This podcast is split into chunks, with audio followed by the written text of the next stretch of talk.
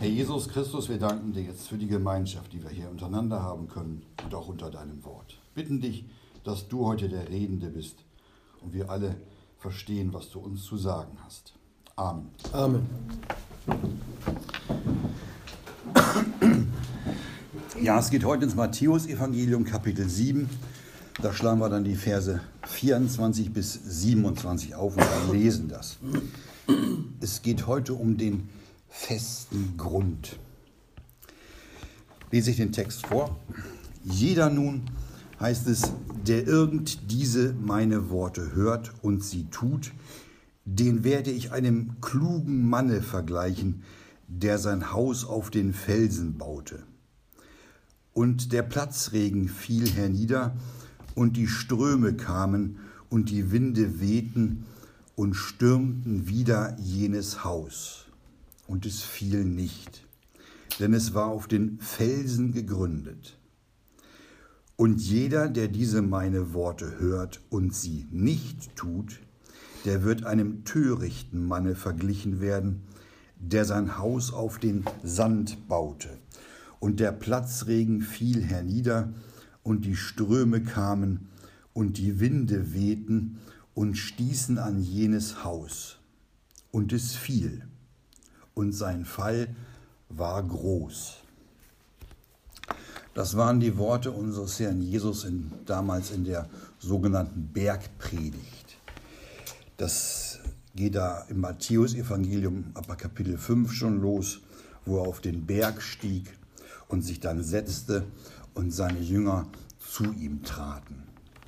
Und dann tat der Herr Jesus seinen Mund auf und lehrte sie. Es ging hier um, um fundamentale Dinge, die das Glaubens für das Glaubensleben seiner Jünger. Er erklärte, wie wer aus der Sicht Gottes zu den Glückseligen gehörte. Und er erklärte ihnen auch, wie sie beten sollten. Sie sollten nicht so plappern wie die Nationen und denen nicht gleich sein, sondern der Vater weiß doch, was sie bedürfen, noch bevor sie ihn bitten. Sie sollten verstehen, dass man eingehen muss durch die enge Pforte, auf den schmalen Weg, der zum Leben führt. Und dann in Matthäus 7, da redete Herr Jesus von dem Grund, vom Felsen, auf den der kluge Mann sein Haus baute.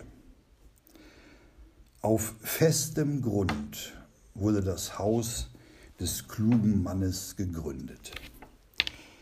In 1. Korinther 10, lese ich gleich vor, da geht es um das Volk Israel in der Wüste.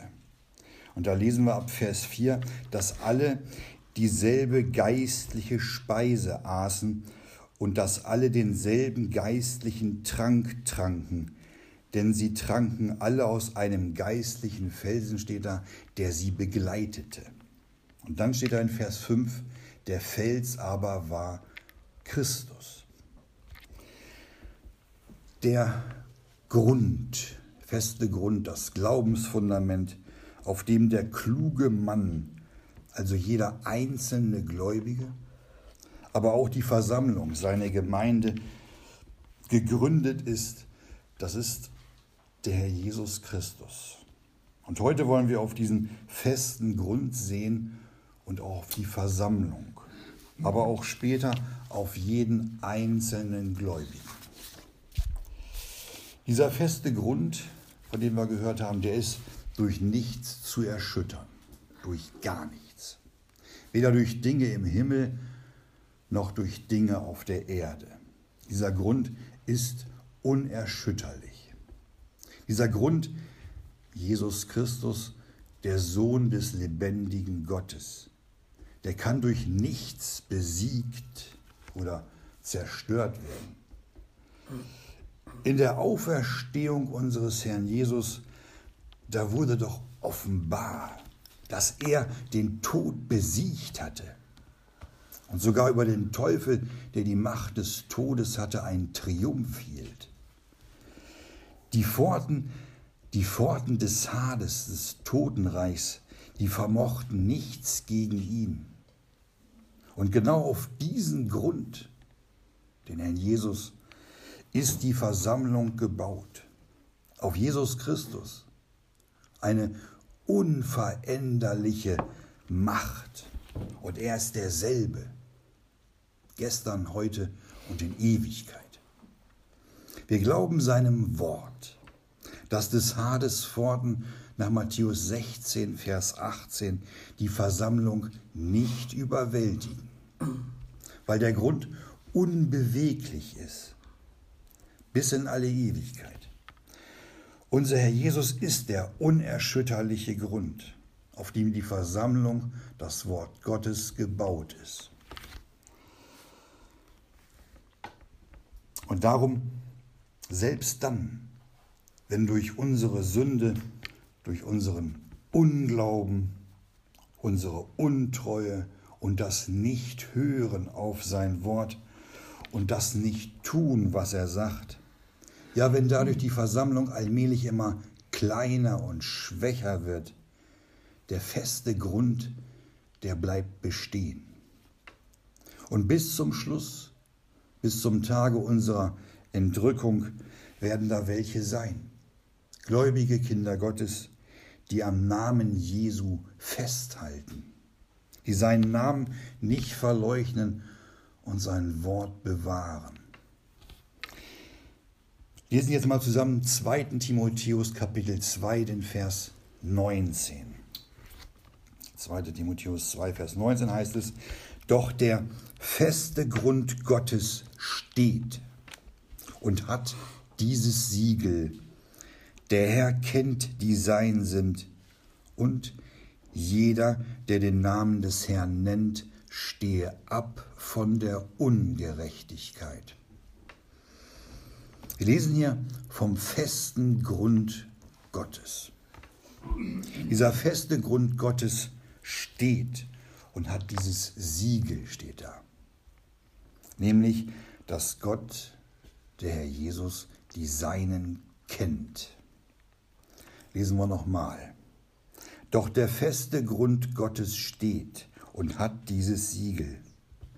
Der Herr kennt, die sein sind, und jeder, der den Namen des Herrn nennt, stehe ab von der Ungerechtigkeit.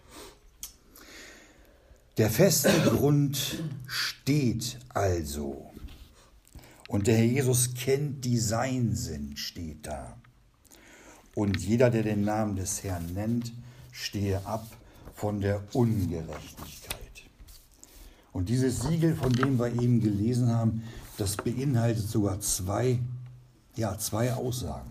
Zum einen, dass der Jesus uns, die Seinen, kennt. Unser Gott kann nämlich sehr wohl den Weizen von der Spreu unterscheiden. Er kennt die, die sein Eigentum sind, er kennt seine Bluterkauften. Und zum anderen beinhaltet dieses Siegel das Abstehen von der Ungerechtigkeit. Für all jene, die den Namen des Herrn anrufen oder ihn nennen. Und Ungerechtigkeit steht für alles das, was wir außerhalb der Abhängigkeit zu unserem Herrn tun. Wenn wir ungerecht handeln, wenn wir sündigen, wenn wir unserem eigenen Willen folgen und nicht in der Übereinstimmung mit dem Willen Gottes handeln, das beinhaltet das. Wir sollen abstehen von der Ungerechtigkeit. Denn diese Ungerechtigkeit, die wird auch nur noch stärker und größer, wenn sich der Wille des Menschen über den Willen Gottes stellt. Es wird alles nur schlimmer, wenn Menschen den Namen des Herrn nennen, um ihr eigenes Böses durchzusetzen. Denn der un oder wenn der ungerechte Mensch die heiligen Dinge mit unheiligen Dingen vermischt, dann wird der Sinn verderbt und man wendet sich ab von der Einfalt gegen den Christus. Dann wird nach 2. Korinther 11 ab Vers 3 ein anderer Jesus gepredigt, ein anderer Geist empfangen und ein anderes Evangelium verkündigt. Darum, jeder, der den Namen des Herrn anruft, stehe ab von der Ungerechtigkeit. Und wie viele reden heute von Jesus? Wie viele kommen mit dem Wort Gottes? Da gibt es richtig verrücktes Zeug und Gruppierungen und Sekten. Und die nehmen den Namen des Herrn in den Mund. Und sie stehen nicht ab von der Ungerechtigkeit. Eher im Gegenteil. Die folgen ihren Ausschweifungen und um solcher Willen, da wird der Weg der Wahrheit verlästert. Steht in 2. Petrus 2 ab Vers 1. Es ist also ein großer Unterschied zwischen dem, was uns die Menschen lehren und auferlegen wollen, und dem, was nach den Ratschlüssen Gottes ist.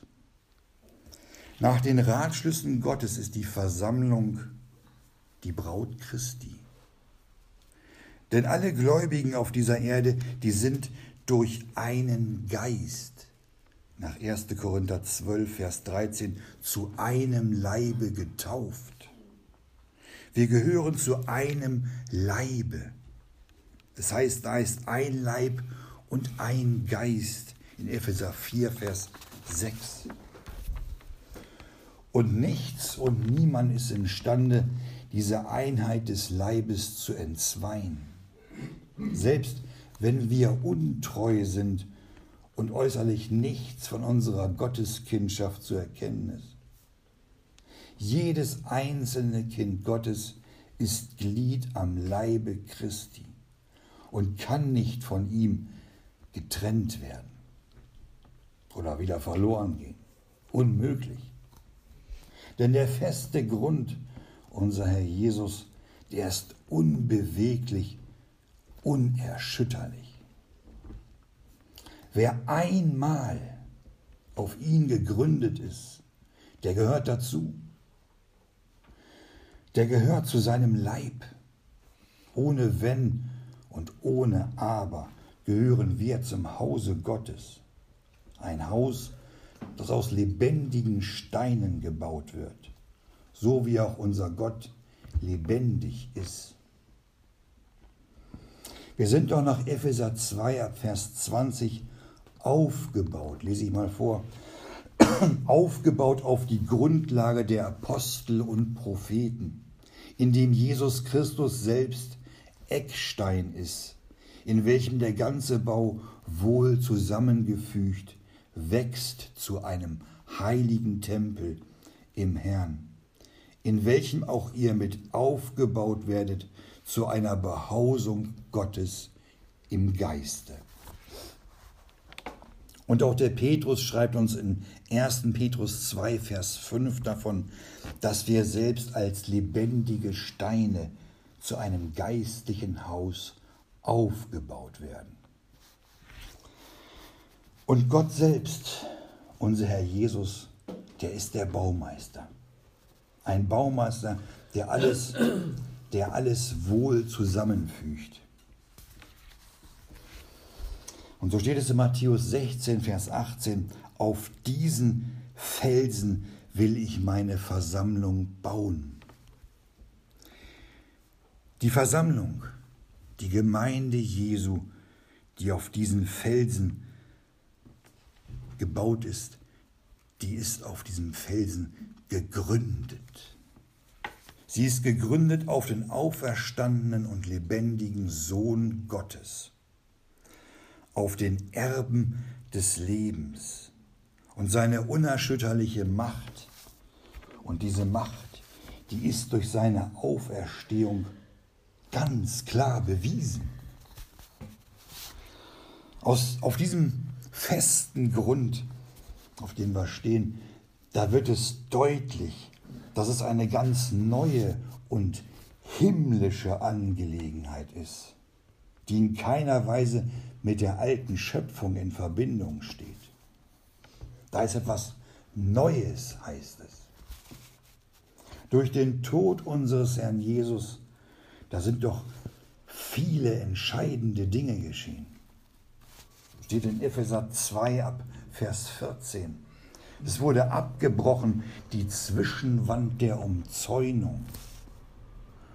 Und in seinem Fleisch hat er die Feindschaft, das Gesetz der Gebote in Satzungen hinweggetan. Lesen wir da. Auf dass er die zwei Frieden stiftend in sich selbst zu einem neuen Menschen schüfe und die beiden in einem Leibe mit Gott versöhnte, durch das Kreuz die Feindschaft getötet hatte. Und er kam und verkündigte Frieden, euch den Fernen und Frieden den Nahen. Der feste Grund ist für alle da, für die Nahen, die Juden und auch für die Fernen, die Nationen. Wer da will, der komme. Und die Versammlung gründet sich auf den festen Grund, auf den Felsen, welcher ist Christus. Und die Versammlung, das ist eine ganz neue und große Sache.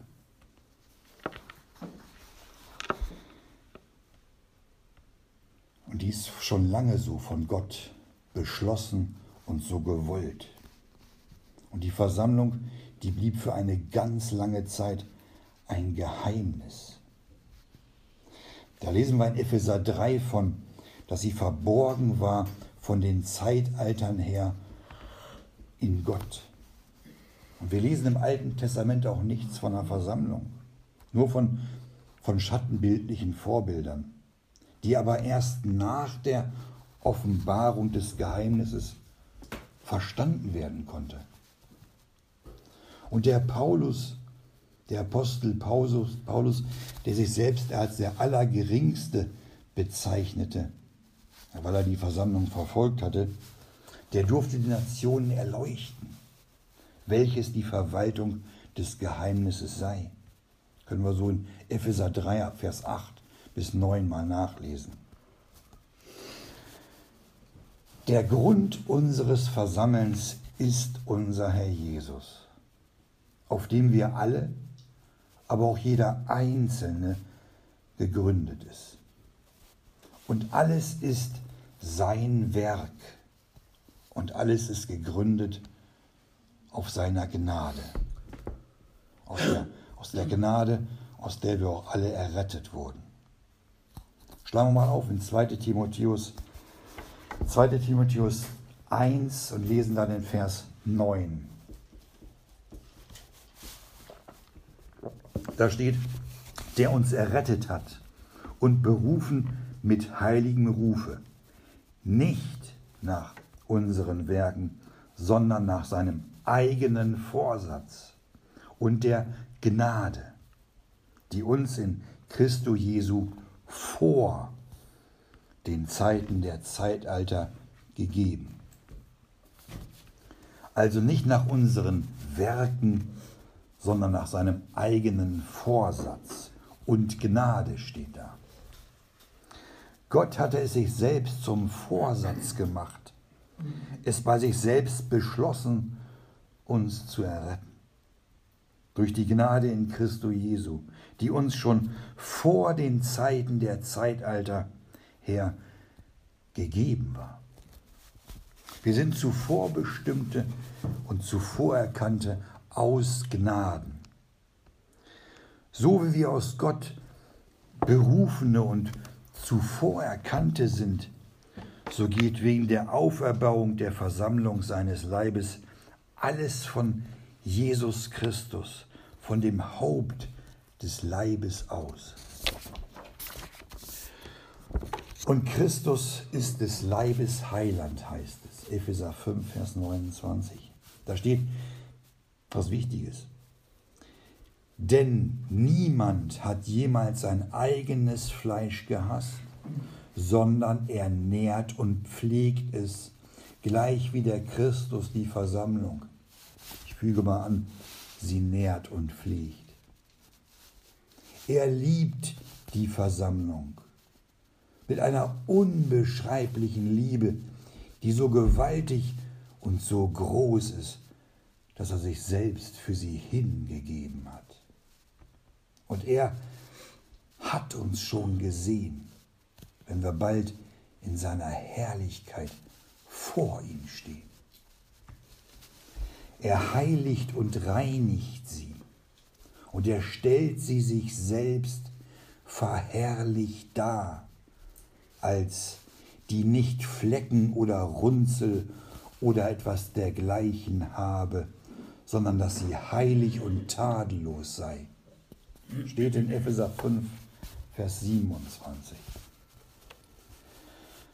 Auf festem Grund sind wir gegründet. Und der Heilige Geist wurde vom Himmel gesandt, als der Jesus seinen Platz im Himmel eingenommen hatte, um die vor Grundlegung der Welt zuvor bestimmten Glieder seines Leibes zu sammeln und sie zu einem Leibe zu vereinigen.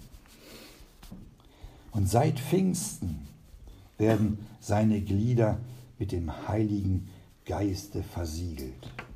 Das geschieht so lange, bis auch das letzte Glied zu seinem Leibe gesammelt wurde, bis der letzte Stein zum Hause Gottes hinzugefügt wurde, bis die Versammlung vollzählig ist, um dann dem Bräutigam in die Luft entgegengerückt zu werden.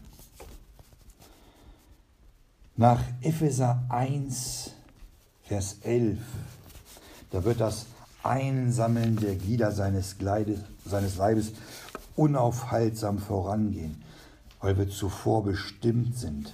Nach dem Vorsatz dessen steht da, der alles wirkt nach dem Rate seines Willens, damit wir zum Preise seiner Herrlichkeit sein. Darum müssen wir die Versammlung als nach dem Ratschluss Gottes ansehen. Im Hinblick auf diesen festen Grund, der gegründet wurde und auch auf ihre Berufung und Auferbauung hin.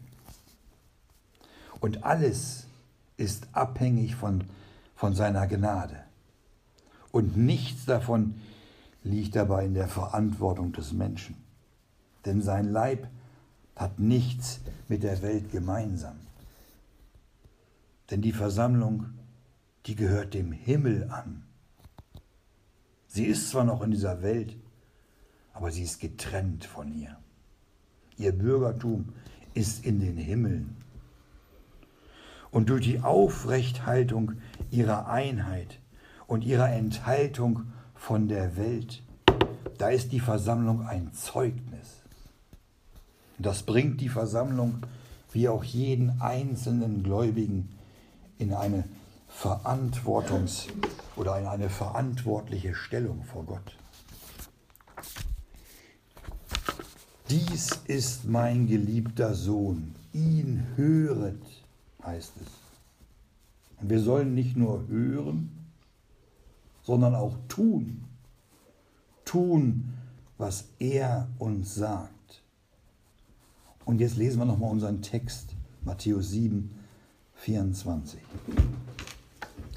Jeder nun, der irgend diese meine Worte hört und sie tut, den werde ich einem klugen Manne vergleichen, der sein Haus auf den Felsen baute. Und jetzt in Vers 26. Und jeder, der diese meine Worte hört und sie nicht tut, der wird einem törichten Manne verglichen werden, der sein Haus auf den Sand baute. Es geht um den festen Grund, auf den das Haus gebaut werden soll. Und wir lesen hier von zwei Arten von Hörern, nämlich von Klugen und von Törichten. Die einen hören zu, genau wie die anderen. Aber die Klugen und die Törichten, die reagieren völlig unterschiedlich auf die Worte Gottes. Das ist das gleiche wie mit den klugen und den törichten Jungfrauen. Die Törichten hatten auch nur gehört, aber hatten kein Öl in den Lampen gehabt, keinen Heiligen Geist, keinen festen Grund, der aus dem Fels ist, welcher Christus ist. Aber die klugen Hörer, die richten sich nach ihrem oder in ihrem Verhalten nach den Worten Gottes. Jesus sagte, jeder nun, der irgend diese meine Worte hört und sie tut, den werde ich einem klugen Manne vergleichen. Die törichten Hörer aber, die leben so weiter wie bisher und nehmen sich nicht die Worte unseres Herrn Jesus zu Herzen. Und jeder, der diese meine Worte hört und sie nicht tut, der wird einem törichten Manne verglichen werden. Das Tun macht also den Unterschied zwischen klug und töricht. Jakobus hat in seinem Brief geschrieben und gemahnt, seid nicht Täter des Wortes und nicht allein, seid Täter des Wortes, Entschuldigung, und nicht allein Hörer, die sich selbst betrügen. Jakobus 1, 22. Da müssen wir uns prüfen. Sind wir klug und richten unseren Lebenswandel nach den Worten unseres Herrn Jesus aus? Wir selbst sollen bauen, und zwar auf dem festen Grund, auf dem Felsen. Jeder nun, der irgend diese meine Worte hört und sie tut, den werde ich einem Manne vergleichen, der sein Haus auf den Felsen baute. Das unerschütterliche Fundament ist da, aber bauen darauf müssen wir. Es liegt in unserer Verantwortung, das Wasser aus dem Felsen aufzunehmen. Wir sollen doch nach Kolosser 3, Vers 16 das Wort Gottes reichlich in uns wohnen lassen. Dann schenkt Gott auch das Wachstum. Oder sind wir töricht und hören zwar die Worte, aber leben weiter wie bisher? Wir müssen uns das bewusst machen, was es heißt, nach den, nach den Worten Jesu zu leben. Im Matthäus Evangelium 5, Kapitel 6 und auch Kapitel 7 hat der Sohn Gottes alles erklärt. Er hat es deutlich und leicht verständlich getan. Und so hat es vorher noch nie irgendein Rabbi oder ein Prophet getan. Wer auf den festen Grund gegründet ist und sich nach seinem Wort und seiner Lehre richtet, der lässt sich beispielsweise nicht vom Zorn hinreißen. Wir sollen ein Zeugnis sein. Und nicht nur bei Freunden, Verwandten oder Geschwistern, sondern auch an den Feinden. Auch das ist Liebe. Unsere Feinde die haben auch das Recht, das Evangelium zu hören. Wer sich nach den Worten Jesu ausrichtet, der ist auch aufrichtig. Und die Nachfolge Jesu, die wird ohne Heuchelei gelebt und ohne dabei auf Anerkennung oder Bewunderung von anderen zu hoffen. Wer sich nach seinem Wort richtet, der macht nicht mit bei dem gierigen Streben nach Geld und nach Macht, sondern er vertraut darauf, dass Gott ihm jeden Tag das Nötige zum, zum Leben geben wird. Wer so lebt, der stellt sein Leben auf ein tragfähiges und unumstößliches Fundament. Und der Platzregen und die Stürme des Lebens, die können das Haus des Klugen nicht zum Einsturz bringen. In unserem heutigen Text, da warnt der Herr Jesus vor einer falschen Grundlage des Lebens. Er zeigt uns ein klares Erkennungsmerkmal der wahren Jünger, nämlich die Standhaftigkeit im Leben und den Prüfungen. Im Leben eines jeden Gläubigen, da kommen früher oder später Stürme und Prüfungen auf.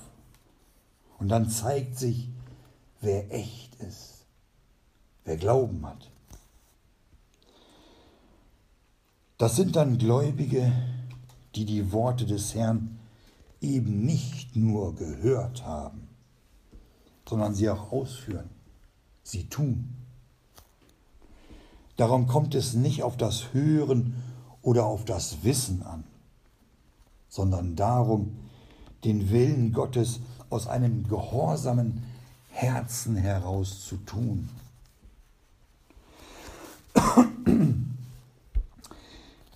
Der Jesus hatte auf diesem Berg gesprochen, um auch uns zu zeigen, dass wir von Herzen als seine Jünger leben sollen. Ein Jünger zeichnet sich doch durch den Gehorsam aus. Ein Jünger hat doch ein Fundament, auf dem er steht. Das merkt man doch. Und der Jesus sagt in Matthäus 7, Vers 16, an ihren Früchten werdet ihr sie erkennen. Der Glaube trägt Früchte. Und das Tun der Worte ist doch Gehorsam sein. Eine Glaubensfrucht. Der Glaube an sein Wort bewirkt doch unseren Gehorsam. Und so bleibt auch der Glaube nicht verborgen. Er äußert sich darin, dass man im Gehorsam tätig wird. Denn wer irgend den Willen meines Vaters tut, der in den Himmeln ist, der ist mein Bruder und meine Schwester und meine Mutter. Matthäus 12, Vers 50.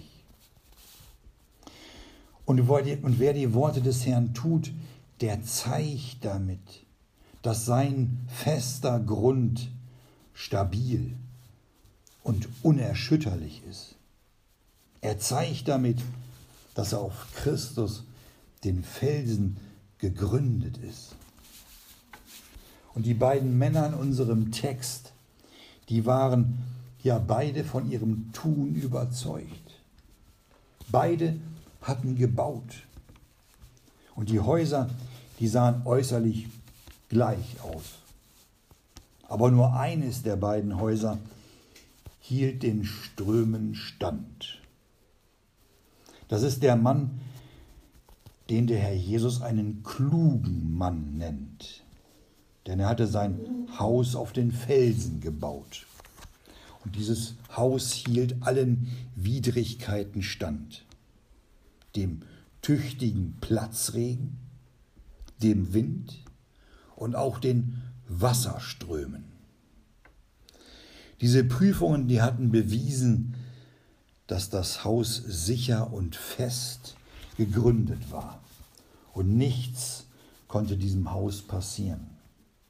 Denn der Herr Jesus selbst ist der Fels, auf dem dieses Haus ja auch die ganze Versammlung ruht. Es gibt keine bessere Grundlage als Christus, den Sohn des lebendigen Gottes. In Jesaja 26 lese ich vor, ab Vers 4, da lesen wir von dem Fels der Ewigkeiten. Den kann keiner zerstören. Und wer auf ihn gebaut hat, der hat ein unzerstörbares und ewiges Fundament. Der kluge Mann, der ist ein Täter der Worte des Herrn. Wir können den Felsen auch mit dem Wort Gottes vergleichen. Wer sein Lebenshaus auf seinem Wort aufgebaut hat und es hört und tut, der ist sicher Dieses Haus, das kann nicht umgestürzt werden. Im Hinblick auf unser Leben auf dieser Erde ist es also das Wichtigste, dass wir einen soliden, festen Grund haben und nicht einen wackeligen oder ja losen Untergrund gewählt haben. Sand womöglich. Wenn Prüfungen kommen, hält das Haus des Klugen. Der Glaube und das, was man gelernt und erfahren hat, das wird erprobt. Der Kluge weiß, dass er ein Fundament besitzt, das unzerstörbar ist. Das Wort Gottes, das bleibt. Und nach Lukas 21, Vers 33 wird es nicht vergehen. Jemand, der sein Wort nicht nur hört, sondern auch tut, der ist sicher. Unser Text macht es doch so, so deutlich, dass es ihm nicht reicht, das Wort nur zu hören, sondern dass wir es auch befolgen müssen.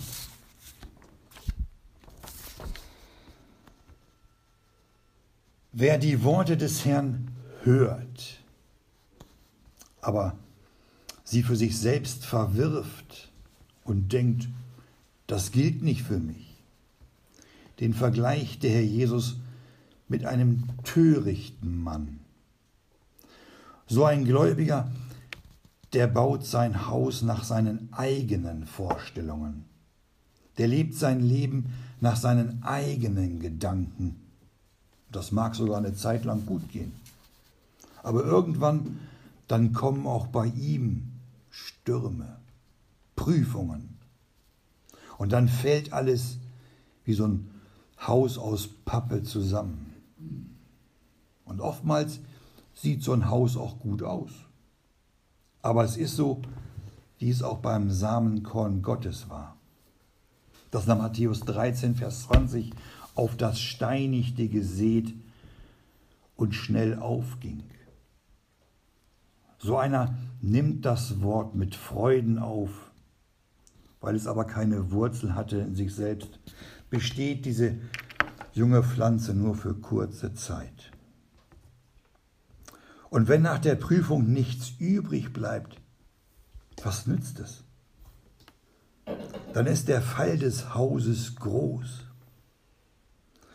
Und wenn wir auf die Anstrengungen sehen, das eigene Haus zu bauen und auch den Stolz, es aus eigener Überlegung und alles selbst errichtet zu haben, ja, dann ist die Enttäuschung und der Sturz groß. Es bleibt dem Törichten nichts übrig. Nichts. Die eigenen Gedanken und menschlichen Überlegungen haben nichts genützt. Alles war wertlos. Und die eigene Grundlage hat sich als nicht tragfähig erwiesen. Der Törichte hatte sich nicht auf das Wort Gottes gestützt. Er war ungehorsam und hörte auf menschliche Lehren und Meinungen. Die sind wie Sand, nicht tragfähig. Wenn ein törichter Mann sein Haus nicht auf den Felsen baut und nicht ein Täter wird, und glaubt und nicht von seiner falschen Erkenntnis umkehrt, dann wird er nie die Segnungen erfahren, die Gott für ihn bereithält. So ein Glaubensleben hält nur bis zum nächsten Wind und bricht dann wieder in sich zusammen. Und wenn ein verlorener Mensch töricht ist und nicht sein Haus auf den Felsen baut und zu Jesus Christus kommt und von seinem falschen Weg umkehrt, dann wird er ewiglich verloren gehen. Entweder baut man sein Haus auf den Felsen oder auf den Sand. In unserem Text, wo es in diesem Gleichnis um den törichten Mann geht, da können wir uns auch selbst sehen. Auch wenn wir den Felsen als unsere Grundlage erwählt haben, so sind wir doch oftmals auch nur Hörer in unserem Glaubensleben und nicht Täter des Wortes. Wie schade und was für ein Verlust für uns und unseren Herrn. Zum Schluss unseres Textes heißt es, ganz zum Schluss, dass jenes Haus fiel und sein Fall war groß. Dürfen nicht achtlos über diese Aussage hinweggehen. Es ist ein Aufruf an uns, damit wir unsere persönliche Lebensgrundlage, ja unser Glaubensfundament nochmal sorgfältig überprüfen haben wir den festen Grund und sind auf Jesus Christus und sein Wort gegründet? Und haben wir unser Leben nicht dem Herrn Jesus übergeben, um ihm gehorsam nachzufolgen und Täter des Wortes zu sein? Oder haben wir den festen Grund nicht? und geben uns mit Sand zufrieden. Dann schenken wir den eigenen Gedanken und fremden Lehren womöglich mehr Bedeutung als seinem Wort. Dann, dann wird der Fall groß sein. Amen.